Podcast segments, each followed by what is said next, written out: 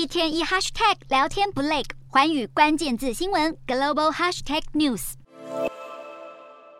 苹果身为智慧手机销售龙头，消费和生产都高度依赖中国。根据统计，目前全世界有百分之九十五的 iPhone 手机都是在中国生产。而苹果这个会计年度在大中华区的营业利润更高达三百一十二亿美元，比腾讯和阿里巴巴两个中国科技巨头加总起来都还要多。英国金融时报报道，苹果在中国的获利屡创纪录，凸显双方已经达成的默契，让苹果在中国的营运得以无往不利。苹果执行长库克过去就被爆出，在疫情以前曾经多次访问中国，甚至与北京当局签订了合作协议，承诺协助中国科技业发展，以化解中方强硬的监管压力。苹果过去不止一次为了迎合北京当局，配合进行内容审查，近期还疑似针对北京四通桥的抗议事件，限缩 iPhone 在中国的 AirDrop 传输功能，种种作为都招致外界批评。批评人士认为，苹果为客户建构的封闭生态圈，与中国共产党的治国方针有异曲同工之妙。苹果一再默许了威权体制的要求，才让他们得以避开政府的打压，继续在中国赚进大把钞票。